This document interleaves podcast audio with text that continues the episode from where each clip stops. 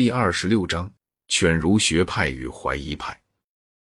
知识优异的人们与他们当时社会的关系，在不同的时代里是非常之不同的。在某些幸运的时代里，他们大体上能与他们的环境调和。毫无疑问，他们要提出他们自己认为是必要的那些改革来，但是他们深信他们的提议是会被人欢迎的。而且，即使是世界始终不曾改革的话，他们也不会因此就不喜欢他们自己所处的世界。在另一些时代里，他们是革命的，认为需要号召激烈的变革，但希望这些变革在不久的将来就可以实现。又在另一些时代里，则他们对世界是绝望的。他们觉得，尽管他们自己知道什么是必须的，但却绝没有可以实现的希望。这种心情很容易陷于一种更深沉的绝望，把地上的生活认为本质上都是坏的，而对好的事物则只能寄希望于来生，或者是某种神秘的转变上。在某些时代，所有这几种态度可以在同时为不同的人所采取。例如，让我们看一下早期的十九世纪。欧德是快活的，边沁是个改革者，雪莱是个革命者，而里奥巴蒂则是个悲观主义者。但在大多数的时期里，伟大的作家们中间却有着一种流行的格调。在英国，他们在伊丽莎白时代和十八世纪是快活的；在法国，他们约一七五零年左右变成了革命的；在德国，自从一八一三年以后，他们是民族主义的。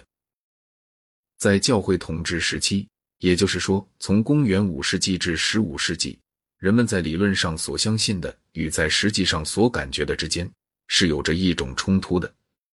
在理论上，世界是一个流泪泉，是在受苦受难之中对于来世的一种准备；但是在实际上，则作家们又不免对于教会的诠释感到高兴，他们有机会从事于许多他们认为是有用的那种活动。因此，他们具有着统治阶级的心理，而不是那种觉得自己是在逃亡到另一个世界里去的人们的心理。这就是贯穿着整个中世纪的那种奇怪的二元论的一部分。这种二元论是由于下列事实造成的：即教会虽然是基于出世的信仰，但又是日常世界中最重要的一种制度。基督教出世精神的心理准备开始于希腊化的时期。并且是与城邦的衰退相联系着的。希腊的哲学家们，下期亚里士多德为止，尽管他们可以埋怨这埋怨那，但在大体上对于宇宙并不绝望，也不觉得他们自己在政治上是无能的。他们有时候可以是属于失败了的政党，但如果是这样，他们的失败也只是由于冲突中的机缘所致，而不是由于有智慧的人之任何不可避免的无能为力。甚至连那些像毕达哥拉斯或者在某种心情之下的柏拉图那样的鄙弃现象世界而力求逃避于神秘主义的人，也都有着要把统治阶级转化成为圣贤的具体计划。但当政权转到马其顿人手里的时候，希腊的哲学家们就自然而然地脱离了政治，而更加专心致力于个人德行的问题或者解脱问题了。他们不再问人怎样才能够创造一个好国家，而是问，在一个罪恶的世界里，人怎样才能够有德；或者，在一个受苦受难的世界里，人怎样才能够幸福？当然，这种变化仅仅是程度上的变化。这样的问题在以前也曾被人提出来过，并且后期的斯多葛派有一个时期也是关怀政治的。但关怀的是罗马的政治，而非希腊的政治。然而，这个变化却仍然是一场真实的变化。除了罗马时期斯多葛主义在一定限度上以外，凡是那些认真思想、认真感受的人们的观点，都日益变得主观的和个人主义的了。直到最后，基督教终于带来了一套个人得救的福音。这就鼓舞了传教的热诚，并创造了基督教教会。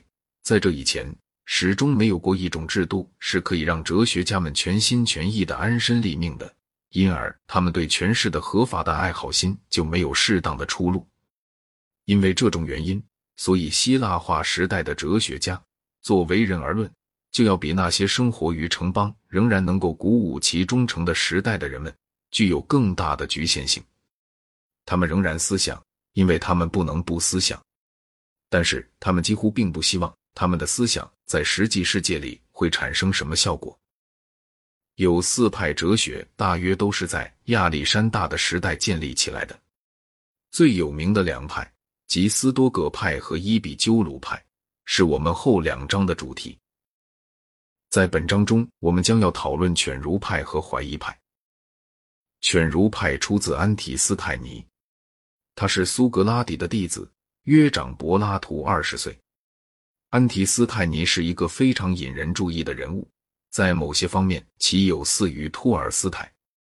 直到苏格拉底死后，他还生活在苏格拉底贵族弟子们的圈子里，并没有表现出任何非正统的征象来。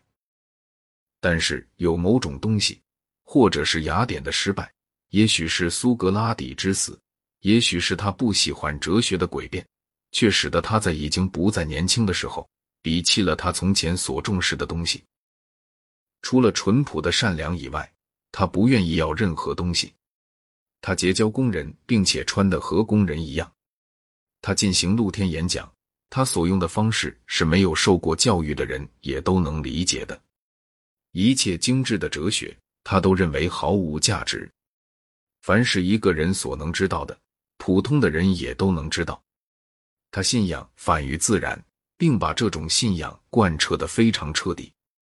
他主张不要政府，不要私有财产，不要婚姻，不要确定的宗教。他的弟子们谴责奴隶制。他并不是一个严格的苦行主义者，但是他鄙弃奢侈与一切人为的对感官快乐的追求。他说：“我宁可疯狂，也不愿意欢乐。”安提斯泰尼的名声被他的弟子迪奥根尼盖过了。迪奥根尼是欧几尼河上新莫普地方的青年。最初，安提斯泰尼并不喜欢他，因为他是一个曾因涂改货币而被下过牢狱的不名誉的钱商的儿子。安提斯泰尼命令这个青年回家去，但是他丝毫不动。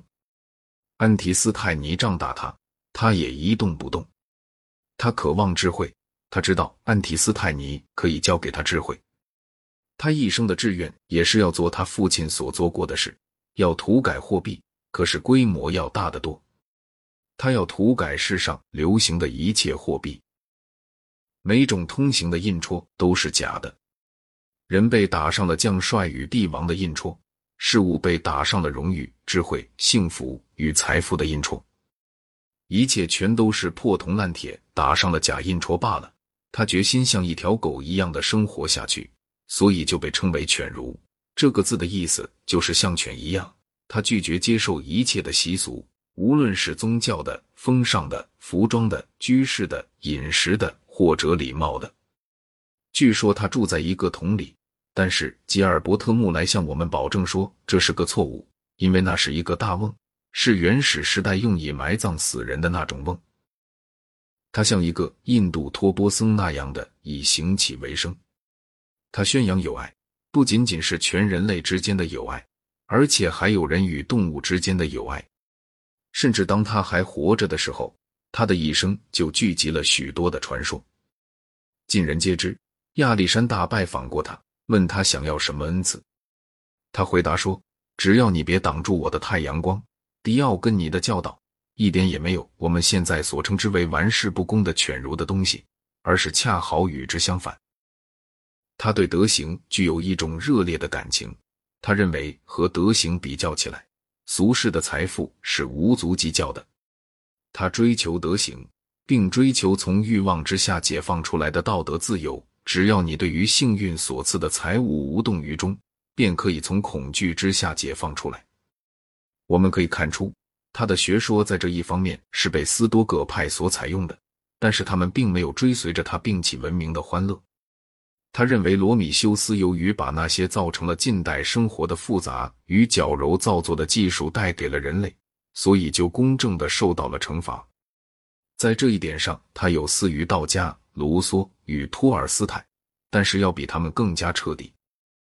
虽然他是亚里士多德同时代的人，但是他的学说在品质上却属于希腊化的时代。亚里士多德是欢乐的正是世界的最后一个希腊哲学家。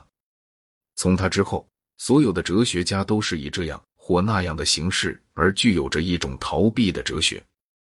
世界是不好的，让我们学会一世独立吧。身外之物是靠不住的，他们都是幸运的赐予，而不是我们自己努力的报酬。唯有主观的财富及德行，或者是通过听天由命而得到的满足，才是可靠的。因此，唯有这些才是有智慧的人所要重视的。迪奥根尼本人是一个精力旺盛的人，但他的学说却正像希腊化时代所有的学说一样。乃是一种投合于劳苦倦极的人们的学说，失望已经摧毁了这些人的天赋的热忱。这种学说除了对于强有力的罪恶是一种抗议以外，当然绝不是一种可以指望促进艺术或科学或政治或任何有用的活动的学说。